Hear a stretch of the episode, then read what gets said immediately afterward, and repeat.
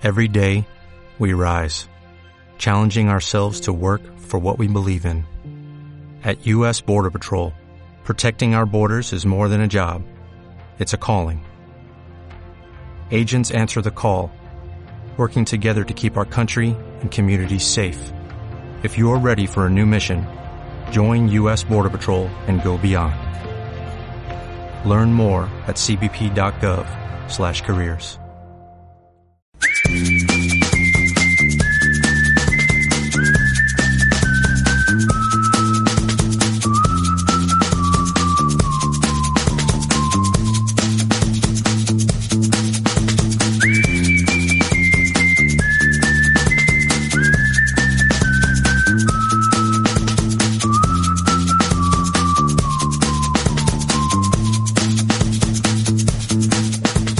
Ay, qué segunda hora de programa que se viene. Hemos dejado ahí Brasil como para dedicarle el tiempo que amerita. Eh, el escenario político electoral eh, es de una trascendencia puertas adentro, pero también puertas afuera. Y cuando digo puertas afuera, es puerta inclusive puertas afuera de, de nuestra América Latina. Es una elección de las de las que importan eh, por muchas por muchas razones. Eh, son dos modelos muy claros. Eh, hay hoy en día un mare magnum de, de, encuestas, de datos. No queremos marear, vamos a colgar en nuestras redes de la pizarra el, ese monitoreo que hacemos habitualmente en CELAC, donde están todas las, todas las encuestas eh, que se vienen publicando día a día para que la gente pueda mirar. Yo, para no perdernos en eso, diría que todas las encuestas serias en Brasil están dando entre 48-52 a Lula. Ese sería como las, si, para no volvernos locos. Estaría entre 48 y 52 sobre voto válido, que es lo que realmente uh, lo que cuenta, importa, sí. lo que cuenta para, para saber si Lula gana eh, en primera vuelta. Que recordar que en Brasil, como en Colombia, se exige más del 50%. Eh, y todas las encuestas. Después hay algunas que son inventadas, locas, sesgadísimas, no sé, por ejemplo, Massive Caller. ¿Quieren ver una encuesta que no vale para nada? Dedíquense a ver lo que ha hecho Massive Caller, que es de Anaya, es mexicana, del mismo que perdió contra AMLO por más de 30 puntos, que decía que iba a ganar Anaya. Es la misma que decía que iba a ganar Rodolfo Hernández. Es la misma que decía que iba a ganar Jean-Marie Le Pen. Esa misma es la misma que dice ahora que gana Bolsonaro. Por eso fue tan importante el, estu el estudio que hicieron, el informe que hicieron en CELAG de, y, y tomando sobre todo las encuestadoras más serias, digo, eh, estamos hablando de las dos más serias, IPEC y, y Datafolia. Ese es el núcleo y también analizarlas en perspectiva de cuánto fue que fallaron, cuánto fue que acertaron en las últimas elecciones en Brasil. Por eso hay que ser muy prudente, porque cuando uno mira la, más seria, que es Datafolia, por la cantidad de observaciones que tiene, son 6.000 en todo el país y es presencial, si uno mira lo, cómo fue en el 18, en las elecciones presidenciales del 2018, en primera vuelta, se confundió en 6 puntos respecto a Bolsonaro y en 4 puntos respecto a Haddad. En el 2014 también se confundió y en el 2010 también se confundió con porcentajes importantes. Lo que quiero decir no es que sean malas, lo que estoy diciendo es que es muy difícil estimar lo que vaya a pasar el domingo porque además las encuestas cierran 3, 4 días previos, que a la gente se le olvida, que terminan previamente. ¿De qué va a depender? Pues de ese voto útil del Ciro Gómez o de eh, Simón, tercero y cuarta, ¿no? Eh, con siete puntos Ciro y con tres puntos Simón, suman diez. Que si ese voto migrara a Lula para que Bolsonaro no pasara segunda vuelta, se podría dar la victoria en primera. Pero eso no lo vamos a saber. Por eso somos muy prudentes, por lo menos en la pizarra, porque además una falsa expectativa suele tener un, un contraefecto político. Eh, hay mucho en juego. Otro spoiler que voy a hacer, disculpen, es que Bolsonaro vino para quedarse. Es decir, con independencia de lo que saque electoralmente, políticamente se queda en el país. Dicho de otro modo, saca un 36, saca un 38, vaya segunda vuelta, se quede en primera, va a obtener un buen resultado en el Congreso, un buen resultado en la parte que se renueva del Senado y en las gobernaciones y por lo tanto es una identidad política que vino para quedarse. Ganará, perderá electoralmente, es otro debate. Es como el macrismo. Vino para quedarse, políticamente hablando. De hecho, es algo que nos decía Durán Barba, ¿no? También en el análisis que hicimos en el Twitch Pizarrero, que más allá de, del resultado también tenemos que analizar cómo queda la conformación a nivel gobierno y cómo queda la conformación social y qué sucede después. Eh, porque eso, el bolsonarismo, como comentás, y como comentaba justamente Durán Barba, no es algo que va a desaparecer así gane Lula en el día siguiente. Es, es importante a veces diferenciar, Gaby, tú eres muy constante en esto, te he escuchado 30 mil millones de veces en reuniones internas y me gustaría que lo dijeras al aire. Eh, no hacer lecturas electorales de un hecho electoral, hay que hacer lecturas electorales y políticas de un hecho electoral, ¿no, Gaby? Y lo creo definitivamente. Además que eh, esa, esa lectura política te permite también pensar en cómo va a gobernar el gobierno que resulte electo el día de mañana en Brasil. Eh, te, ayuda a pensar qué políticas puede implementar, qué fuerza tiene para poder implementar ciertas políticas de transformación eh, estructural o no. Eh, bueno, o sea, la política no es solo el resultado electoral y mucho menos la sumatoria aritmética que pretenden hacer algunos. Lo hicieron en Colombia y erraron, lo hicieron en Chile y erraron. Y bueno, nosotros estaremos eh, con toda el alma y el corazón en Brasil y mañana, ¿no? Porque además hay cuestiones que se están, se van a plebiscitar, ¿no? Se va a plebiscitar sobre una, una forma de entender eh, a la mujer, el feminismo, la equidad de género, ¿no? Es un, eso es un debate que está encima de la mesa. Es una forma de evitar, de, de plebiscitar sobre el tema medioambiental, eh, respecto al racismo y la exclusión, eh, sobre las cuestiones geopolíticas. Eh, es decir, hay mucho en, en juego a, que, yo creo que no debemos de, de desconocer de, del debate tan importante que tenemos en, en Brasil, porque son antagónicos, incluso lo hablamos en ese Twitch especial, que ambos candidatos ya eh, no pueden reinventarse, ambos eh, no representan un corpus de idea, un conjunto de valores, eh, un conjunto de propuestas y uno sabe, sabe lo que va a votar, ¿no? Cuando va a votar a Bolsonaro, cuando vas a votar a Lula. Sí, Alfredo, y hablando de dos modelos antagónicos, hablando de debate, el jueves se desarrolló el último debate presidencial que te cuento una pequeña edad de color, fue después de la novela, no vayan a interrumpir No, nunca la novela. ¿Cómo van a joder una novela? No. Jamás la novela. no. Vino después de la novela y obviamente Bolsonaro y Lula se tiraron con de todo, imperdible, cinematográfico el debate. Escuchamos un pedacito primero de la intervención de Jair Bolsonaro. Agus, ¿lo tenés ahí? mentiroso, ex-presidiário, traidor da pátria, que rachadinha, rachadinha teus filhos, roubando milhões de empresas após a tua chegada ao poder. le dijo de todo a Lula. Traidor a la patria. Eh, lo cierto es que es, es la retórica de Bolsonaro en su máxima expresión. Pero Lula recogió el guante. Lula Así- tampoco estuvo Ru- flojito, Lula ¿eh? no se quedó callado y le respondía esto. Ele precisava se olhar no espelho e saber o que está acontecendo no governo dele. Ele saber o que, que foi a quadrilha da vacina. O que, que foi o oferecimento de um dólar por cada vacina importada. Isso não foi eu que disse, não. Isso é a CPI que está dizendo. Se quer pedir direito de resposta, peça para a CPI. Não peça aqui no debate, não. Você, quando vier no, no, no- no microfone, você se comporta com o presidente, respeite quem está assistindo, não minta. Não minta que é um presidente da República mentir com semente toda hora, descaradamente.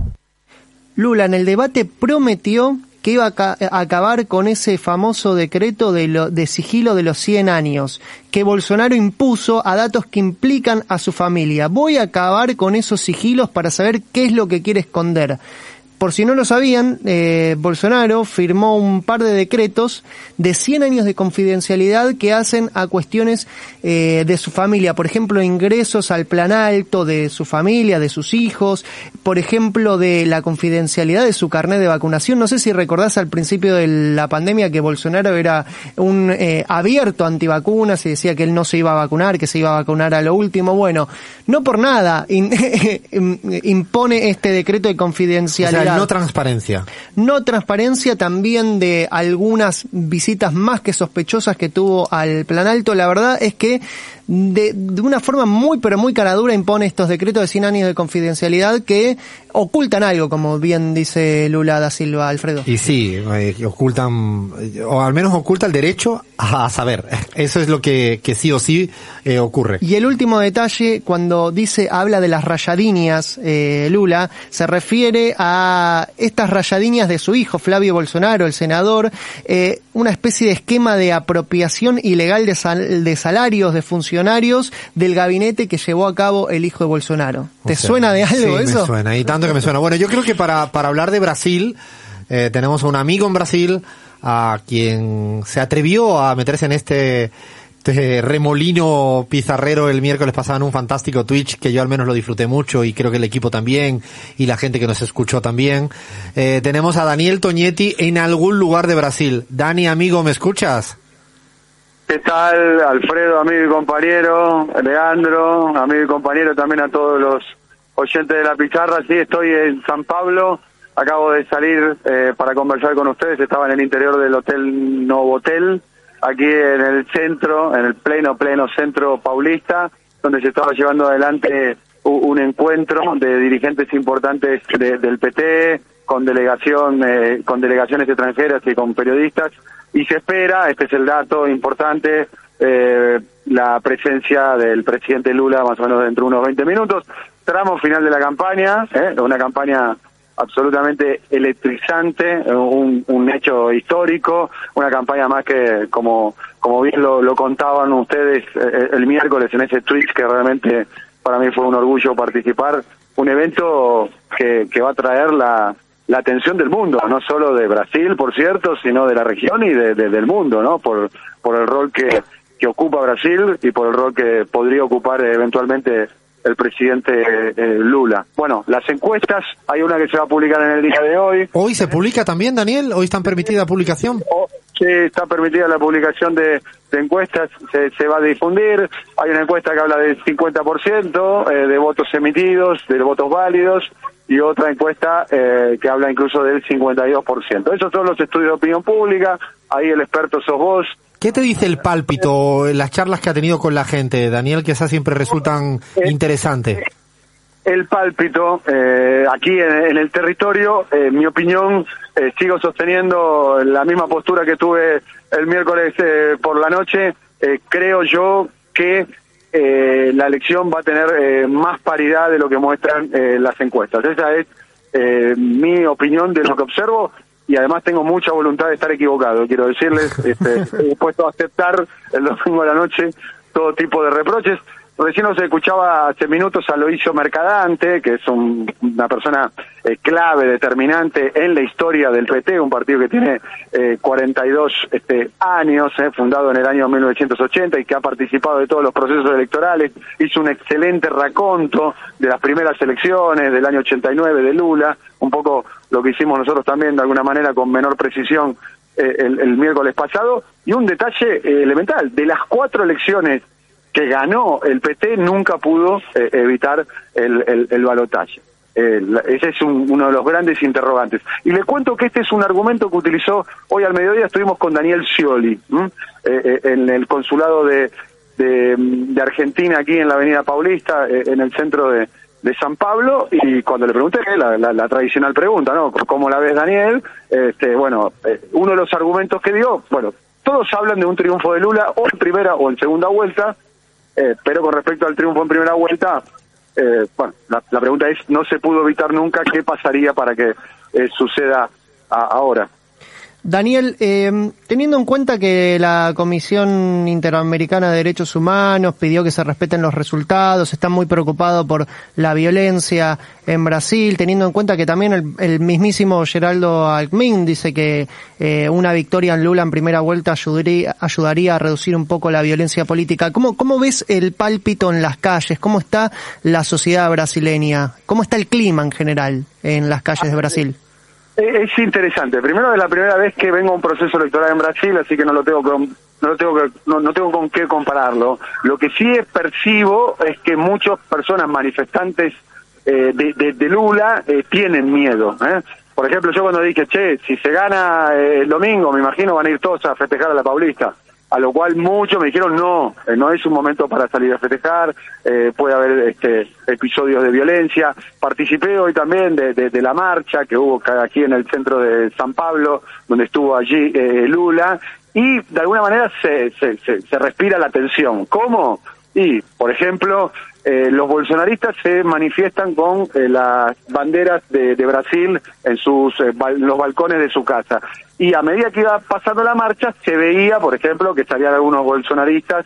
Uno no los escuchaba a la distancia por el ruido y demás, pero por, por el lenguaje no verbal parecía ser que estaban insultando y demás. Hay una, algo que para decirlo de manera, es un poco inusual, si se quiere. Hay un, hay un clima de tensión aquí, hay mucha expectativa, digamos, por con respecto a la posibilidad de un golpe, yo la verdad, el golpe tradicional no, no lo veo. Yo acompaño la tesis que desplegó con mucha solvencia Álvaro García Linera en el Twitch de la pizarra que, hicieron ustedes, que tuve la oportunidad de participar el miércoles pasado. Creo que no están dadas las condiciones internacionales fundamentalmente para llevar adelante eh, un, un, golpe este, tradicional o un golpe al estilo eh, de los tradicionales. Ojo sí con las policías militares. Ojo sí con las policías militares. Ahí, la, la última que te hago, Dani, es en el terreno más militante, cercano, político, dirigencial, de la gente más próxima a Lula. Ah, ¿Hay demasiada expectativa con la victoria en primera vuelta? Yo siempre sostengo que a medida que se acerca una, la cita electoral, se sesga y se condiciona mucho en las últimas 48 horas el pálpito. La gente que derrotista se hace más derrotista, los que creen que vamos a ganar ganan por 80. Hay un, no sé, como una suerte de, raro, ¿no? Un software que acelera emociones. Eh, ¿Cómo ves a la gente? Lo digo por el miedo a la, a las expectativas para mañana. ¿Cómo has sentido a, ese ambiente? A ver, eh, es muy buena la, pregunta, Alfredo. Recién estaba escuchando hace minutos a Loisio Mercadante, eh, quien fuera en algún momento presidente del PT, una figura absolutamente determinante en la historia del PT, donde él analizó claramente, dijo hay estudios que, que, nos dicen que podemos ganar en primera vuelta, si no ganamos en primera vuelta, eh, nos queda un recorrido de este, eh, 30 días por delante como eh, para sumar más votos y puso como ejemplo, interesante esto, interesante esto, quizá para que lo profundices vos, que, que sos un estudioso de, la opinión pública y, y, el movimiento de los votos, que en el año 2006, cuando Lula va al balotaje frente casualmente a Geraldo Alkin, quien es hoy su compañero de fórmulas, Alkin sacó tres millones y medio de votos menos, menos, ¿eh? en la segunda vuelta que en la primera vuelta. ¿eh? Esto lo destacó Aloisio Mercadante hablando de la destreza que tiene eh, eh, Lula para salir a capturar votos. Aquí el tema es el famoso voto oculto, el famoso voto vergoña. Si se va a manifestar y en qué sentido se puede manifestar. Es la gran pregunta. De hecho, yo creo que ahí sí estoy más en tu línea, en tu hipótesis de, de que probablemente podría estar todo más, más parejo si uno mira este, este voto vergüenza y también cuánto quieran a no migrar los votos de Ciro y de Simón y a lo mejor prefieren esperar a, la una segunda vuelta. Eso también creo que va a ser muy, muy determinante. Bueno, gracias Dani. Eh, te mando un fuerte abrazo. Seguramente mañana vamos a estar charlando sí o sí. Eh, lunes vamos a estar charlando sí o sí. Eh, no nos queda otra y, toca, toca. Así que nada, un fuerte abrazo. Un abrazo muy grande, compañeros, a disposición. gracias, Dani. Un fuerte abrazo. Qué, qué lujo tener a, ahí a Daniel Toñetti, ¿no? Palpando, ¿no? Lo que está ocurriendo en territorio, siempre hay un, olfato distinto a cuando se, se está ahí. Eh, uno no percibe a veces a tantos kilómetros la, la, gente, el día a día. Bueno, para, para complementar este momento Brasil, y, hicimos como ese Twitch especial, ese, ese análisis de tres horas sobre lo que pasa en Brasil, con voces muy autorizadas. Uno es el canciller, ¿no? Celso Amorín, ex canciller de Lula, Carol Proner, jurista, eh, experta en lawfare, eh, profesora universidad muy cercana a Lula y a, Dilma, Álvaro García Linera, prácticamente no necesita eh, ningún tipo de, presentación, y Durán Barba tampoco necesita presentación, y vamos a hacer un salpicadito de algunas de las opiniones para darle complemento a este análisis Brasil mañana. Hay una cosa emocionante en el sentido de justicia histórica, popular, sutil que ha esperado las elecciones, igual que ha pasado, igual no, pero de una forma semejante a pasado en Bolivia también, con una cierta calma, tranquilidad, esperando el momento para aportar un voto que también significa una especie de venganza hacia contra hacia esse processo injusto de, de injusto processo que hemos vivido, que ha sido instituído por uma falsa legalidade, uma trampa policial. ¿no?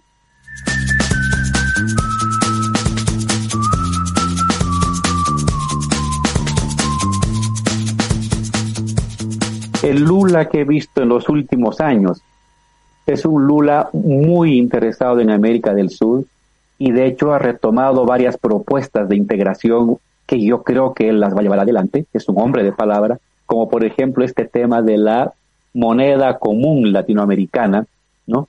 Para transacciones internas y para negociaciones con otros bloques. Y eso sería un gran paso. Entonces, creo que es un líder con mucha experiencia que ha aprendido a ver a América del Sur como un aliado imprescindible y necesario para el poderío de Brasil. El clima es bueno, uh, pero es obvio que, digamos, no se puede esperar una elección en que para saber si gana o no en la primera vuelta tiene tantas implicaciones porque no es una elección normal. Si fuera una elección normal, se dice, bueno, tenemos 10 puntos y vamos a hacer una vuelta, es tranquilo. No es eso, es porque es una elección que se va a la segunda vuelta y yo creo que Lula ganará de todas maneras. Estamos viviendo un momento muy peligroso en el mundo que no era el caso a 20 años, ¿no? Nosotros teníamos más o menos claro todo lo que debíamos hacer en términos de política exterior. Cambiar los términos de negociación del ALCA, hacer la integración sudamericana nos oponernos al, al, unilateralismo, digamos, simbolizado en aquel momento por la invasión del Irak. Pero, digamos, algunas cosas siguen siendo, es más difícil de concretarlas, pero siguen siendo importantes. Pero también, digamos, de una correlación de fuerzas que nos permita tener una relación buena con Estados Unidos, pero también buena con China. No será tan fácil, porque hoy hay una disputa muy, más, más más acerrada, pero tenemos que trabajar para eso de todas maneras. Y creo que eso será bueno no solamente para nosotros, pero, pero también para el mundo.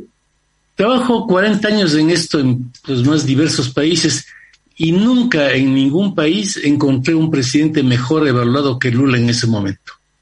Era muy impresionante la popularidad.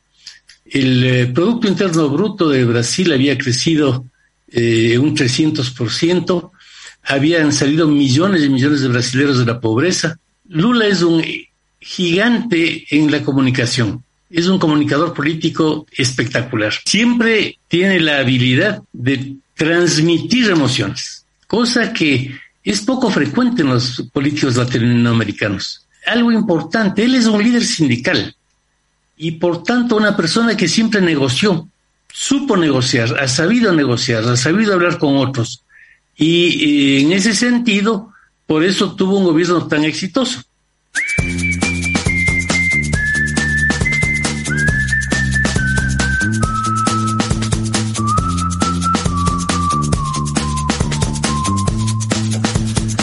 Ya escucharon, escucharon este salpicadito que, eh, Flavia, lo tenemos en, YouTube, ¿no? Para quien quiera escuchar todo. De hecho, lo acabo de dejar en Twitter el link, pero nuestro YouTube es La Pizarra, nos pueden buscar ahí, van a encontrar, bueno, entrevistas de todos los tiempos y todo este salpicadito, pero lo van a encontrar completo en nuestro canal de YouTube.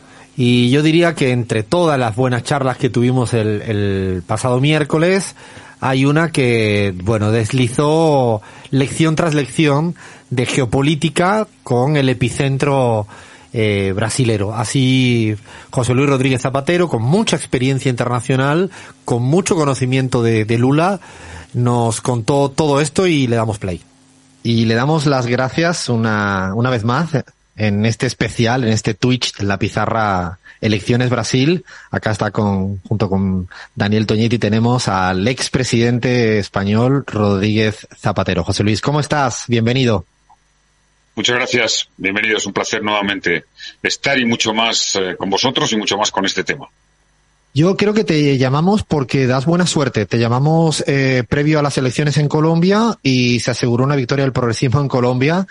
Pero en verdad, a decir verdad, siempre lees muy bien el, ¿no? El clima social electoral que hay en, en cada país porque analizas, lees encuestas, miras ¿qué dirías eh, hoy en Brasil de no solo pronósticos, sino cómo sientes que va a ir la gente a votar en esta, en esta cita electoral tan importante para Brasil y para América Latina? Bueno, es verdad que, que esa, esa intuición y a veces eh, un destino, porque influye mucho el destino azaroso de los resultados electorales, yo creo que es fruto, eh, como todo el mundo puede entender, en gran medida de haber eh, vivido durante muchos años todas las situaciones electorales posibles, todos los climas, eh, todas las encuestas. Hay ya una especie de, de reacción en, en, en, en, una parte de mis, de mis neuronas que responde automáticamente y el viento intuyo por dónde puede venir y cómo va a producirse. Y en efecto, eh, Brasil, me parece que debemos tener algo muy claro, eh, y es que es la elección política más importante de los últimos años en el mundo. Esta es mi opinión, esta es mi opinión, mm, porque eh, supone tres cosas decisivas. Uno, una, la posibilidad de que un gran país, un gran país como Brasil, una gran potencia, con un liderazgo como Lula, que va a ser presidente, no tengo ninguna duda, habrá la expectativa de una nueva situación en el orden internacional. Este es mi, mi afán, mi deseo. Lo debe hacer él, lo puede hacer él con Brasil y con Latinoamérica. Y permítame que, que, que, que, haga dos ideas al respecto. Si hoy miramos el orden internacional, estamos abocados a una gran confrontación, a una gran confrontación, estamos abocados a un tiempo de guerras. Ucrania es el, el, el, momento en el que eso ha, ha, se, ha, se ha hecho evidente, se ha hecho evidente. La guerra siempre llama a la guerra, el conflicto llama al conflicto y lo que nos sabemos de estas situaciones es que eh, o hay una gran fuerza que sea capaz de poner en pie un discurso político que lleve detrás a una parte importante de la opinión pública y de los países o estaremos abocados pues seguramente a una situación gravísima a, a, a medio plazo o a corto a medio plazo que luego nos haga reconstruir desde las cenizas, desde el dolor, desde las lágrimas, desde el flagelo, como decía la carta de San Francisco después de la Segunda Guerra Mundial. Esto solo lo puede hacer alguna región. Esa región es Latinoamérica. Porque Europa está muy condicionada en la confrontación, no tanto por porque los valores europeos no, no, no sean de solución pacífica a los conflictos, sino por lo que significa Europa del Este, en la confrontación con Rusia. Es, un factor que condiciona extraordinariamente a la Unión Europea, yo lo he vivido, y por tanto tiene una gran limitación eh, de, de aparecer como una fuerza capaz de hablar con todos, con Oriente, con Occidente, con el Atlántico, con el Pacífico, con el norte, con el sur. Estados Unidos, obviamente, no lo es, por razones eh, obvias, porque está muy posicionado, es uno de los, de los lados de ese escenario de conflictivo internacional. China tampoco, porque está en otro, es otro de los lados y además no ejerce una política activa en favor de la solución pacífica de los conflictos, eh, no, no es su papel histórico, ni, ni es su plan de intentar poner orden en el mundo, sino más bien de ser parte eh, de ese nuevo orden internacional. África, mm, ojalá, es un continente, pero débil, objetivamente, en términos políticos, económicos y sociales. Y Latinoamérica tiene una gran virtud. Primero, no conoce ningún, es la única región en estos momentos en el mundo que no tiene ninguna guerra. Ningún conflicto. Y ahora, en fin, podría ser menor. Y ahora incluso con lo de Venezuela y Colombia ya eh, entramos en una etapa eh, incluso positiva, es el único, la única región políticamente capaz de tener una interlocución con Estados Unidos, con Europa, con China, con África y especialmente Lula. Lula puede tener tanta autoridad hablando con Occidente como con Rusia, o como con China. Esta es la gran fuerza de Latinoamérica. Es el momento, mi tesis es que Latinoamérica tiene, ojalá tuviera más entidad integradora, pero tiene una gran oportunidad. Bueno, este intento que hizo Colombia y México en Naciones Unidas de hacer una propuesta de paz, creo que con Lula al frente de Brasil y haciendo una, una oferta y una propuesta mucho más elaborada y potente. Por lo tanto, le doy una gran importancia a la elección en Brasil. Una gran importancia. Para el orden internacional, para la paz, para el multilateralismo, en primer lugar. En segundo lugar, claro, la victoria de Lula es la derrota en las urnas de ese neofascismo que eh, pues eh, acosa a muchos países democráticos y además que ha tenido una proyección. ¿no? La primera derrota de Trump y ahora la derrota de Bolsonaro es una esperanza para todos los demócratas, una gran esperanza para todos los demócratas, que, que tenemos que salir a la iniciativa, salir a combatir. No nos podemos estar preguntando por qué la gente vota a la extrema derecha. No, no. Hay que salir a defender nuestros valores con, toda la, con, toda la contundencia. Y tercero, para Brasil, por supuesto, será eh, un giro económico y social. Eh, vuelve a haber una esperanza para los pobres, vuelve a haber una esperanza para los humildes, y esto se puede y se debe proyectar a Latinoamérica, donde la historia de Latinoamérica solo puede ser una historia de lucha contra las desigualdades. Este, contra las lacerantes desigualdades. Bueno, debemos, por tanto, es decir, creo que todos los progresistas del mundo debemos de poner en Lula todo el apoyo, más allá de la victoria electoral, todo el apoyo a la tarea política. El único líder político que he escuchado en activo en los últimos años hacer una propuesta, la hizo en Bruselas, es decir, hay que convocar una conferencia internacional de todos los gobiernos para restablecer, rehacer el sistema multilateral, el sistema internacional, ha sido Lula. Y ahora, si hacemos una mirada al mundo, ¿quién lo puede hacer? Solo Lula. Por eso, para mí, estas elecciones son el hecho político, histórico, más relevante desde que hemos salido ya abocados a crisis ¿eh? Fue el primero la del 2008, la pandemia parece y la guerra. Es el hecho político más relevante. José Luis, eh, vos acabas de definir a, Brasil, que es el único país del hemisferio, sacando obviamente a los Estados Unidos, que tiene un plan para el mundo, un, lugar de Brasil en el resto del mundo. No pasa ni con México, no pasa con la Argentina, solo pasa eh, con Brasil. Es el quinto país en territorio, octavo productor mundial de energía, uno de los principales productores de, alimentos y de materias primas, mineral de hierro y, demás. Y además es una potencia regional importante y, entre otras cuestiones, no sé, fabrica desde aviones hasta eh, materias primas y, alimentos. ¿Qué lugar le, le asignás a, este, a este Brasil, a este Lula, si vuelve al poder, en el año 2023, teniendo en cuenta que las condiciones no son las mismas de principios de siglo, cuando había ciclos populistas en América Latina y había otro eh, contexto internacional.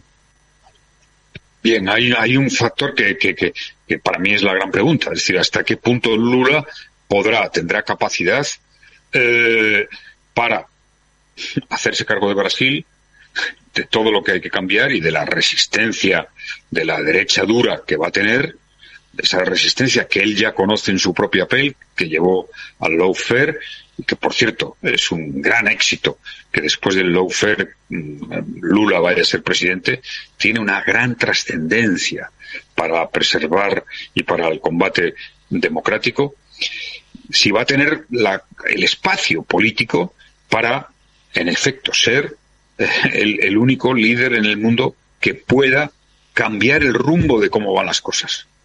Hacer un nuevo discurso, una nueva, eh, una nueva dirección. El único que puede tener esa fuerza para ser escuchado. Ah, ¿cuál sería, qué sería lo deseable? Que toda Latinoamérica inmediatamente, o la gran mayoría, porque, bueno, yo creo que la gran mayoría de los gobiernos progresistas, se ponga detrás de ese proyecto, se ponga detrás de ese discurso.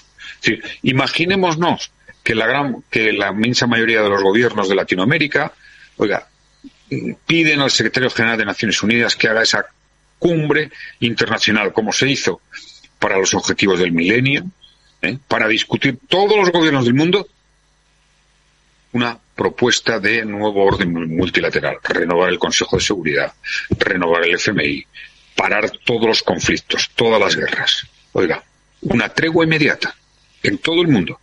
El conflicto de Ucrania, el conflicto, los conflictos que hay en África, Oriente Medio, que son, oiga, démonos un tiempo y pensemos el orden internacional. No esperemos a que llegue una nueva confrontación global y tengamos que reconstruir las cenizas. ¿Quién lo puede hacer? Solo Lula. Solo Lula. Yo no veo a nadie en el mundo capaz de liderar. Lula se le escucha. Como tú bien decías, Brasil es un país potente. Él cambió parte del rumbo de la historia, conformando los BRICS. No nos olvidemos, conformando los BRICS. Pero Lula es un hombre, es un líder político que, aun siendo, habiendo estado en los BRICS, es respetado en Europa, muy respetado, muy valorado. Países como Alemania, como Francia, como España, cuando vino a esa visita europea, este dato político a mí me pareció fundamental, Macron se derritió en el Elíseo con él. En Alemania le hicieron todos los honores. Y aquí en España, vamos, ni, ni la derecha se atrevió a criticarle o a recordar que, eh, como le llaman, ¿no? que estuvo en la cárcel. O sea, esto, esto, claro, yo lo, o sea, mi, mi, mi angustia, ¿eh? si puedo decirlo así, es decir, si va a poder tener capacidad para, para lanzar ese proyecto. Yo creo que si Brasil escribe eh, los próximos pasos, las próximas páginas de un orden internacional distinto, eh, Brasil es como más ganará. ¿eh? como país internamente, económicamente. Eh, vamos a ver si yo en mis conversaciones con, con, con, con, con, la, con el equipo de Lula, insisto mucho, claro, ahora la campaña han estado centrados en la cuestión interna, la economía, la inflación, eh, los planes sociales, como es normal, en la defensa democrática, en la denuncia de, de, de las actitudes fascistas, pero el destino el destino le lleva a ese papel. El destino le lleva a ese papel. Yo estoy convencido que eso se va a poner en marcha. Y lo que habría que hacer era un, creo que un, gran proceso de sensibilización de la opinión pública Latinoamérica, decir, oiga, somos la única región que puede hacer esto. Es así, es el destino. Los únicos capaces de hablar a un lado y a otro somos nosotros. Y ese es, una, es un papel histórico. Por primera vez Latinoamérica puede tener un papel de eh, relevancia histórica internacional. Nos quedamos con, con ese, esa importancia que, que, planteas, que no es poca cosa, José Luis. Ahora sí que para, para terminar, ¿qué crees que es más fácil, que gane Lula o que gane Brasil el Mundial? Eh, bueno, el Mundial eh, yo creo que el Mundial, fíjate, Argentina, yo le veo mm, fuerte a Argentina en este momento. Eso es porque eh, te gusta claro. mucho la Argentina, José Luis, estás muy... No. no, no, creo que tiene buen equipo, creo que tiene buen equipo. Dos, no tengo ninguna duda de la victoria de Lula. Eh, ninguna. O sea, en segunda vuelta, si no hay, si no es en primera vuelta, se va a producir con rotundidad. Y mi intuición, mi intuición desde fuera, ¿eh? que hace meses que no voy a, hace seis meses o así que no estoy en Brasil, mi intuición es que va a ser una victoria contundente. O sea, que no va a haber espacio eh, para que veamos un proceso de desestabilización como con, la derrota de Trump. ¿Por qué? Porque mirémonos a los ojos y, y, y, que Lula cómo puede mirar a los ojos a sus rivales y a los brasileños. Una persona, después de haber estado en la cárcel, de haberle intentado hundir ¿eh? de todas las maneras, que tenga la fortaleza psicológica, la templanza emocional, la generosidad de salir de la cárcel y decir, yo estuve con él los primeros días que salió de la cárcel, ¿eh? en su fundación. Y lo primero que me dijo es, Zapatero, estoy enamorado. lo primero que me dijo, no fue la amargura de la cárcel, ni que tuviera ninguna, no le vi ni el más mínimo rencor, ni el más mínimo rencor por haber estado en la cárcel. Eso le hace una figura grande y es muy probable que estemos a las puertas de eh, ver a un presidente, a un Lula, que se convierta nuevamente, incluso con más impacto, como un gran líder histórico en el orden internacional. Esto es, esto es lo, lo que intuyo. Fue un líder contra la pobreza. Yo siempre he dicho, a nadie, a nadie, a ningún político en mi dilatada vida pública oí hablar tanto de los pobres, oí hablar tanto de la pobreza, oí hablar tanto de lo que sienten, de lo que les debemos, aquellos que no han tenido una oportunidad, aquellos que el destino les ha... Ningún líder siente la pobreza y lo que significa como Lula. Lo digo, lo he dicho muchas veces porque lo he vivido en mi piel. Y dos, ahora yo tengo la intuición y el deseo de que Lula sea el hombre, el hombre de la paz en el mundo, el hombre de la paz. Él es un hombre pacífico, es un hombre de paz, tiene esa bondad en la mirada y tengo una gran confianza en lo que pueda hacer en este tiempo. Ojalá, aquí no, no estamos eh, queriendo ser eh, imparciales y parciales, no, la tenemos clara, dijimos, ojalá. Gracias José Luis por este ratito de, de conversación ilustrada en, en este Twitch especial Elecciones Brasil en la pizarra. Muchas gracias y siempre con la pizarra. Abrazo fuerte.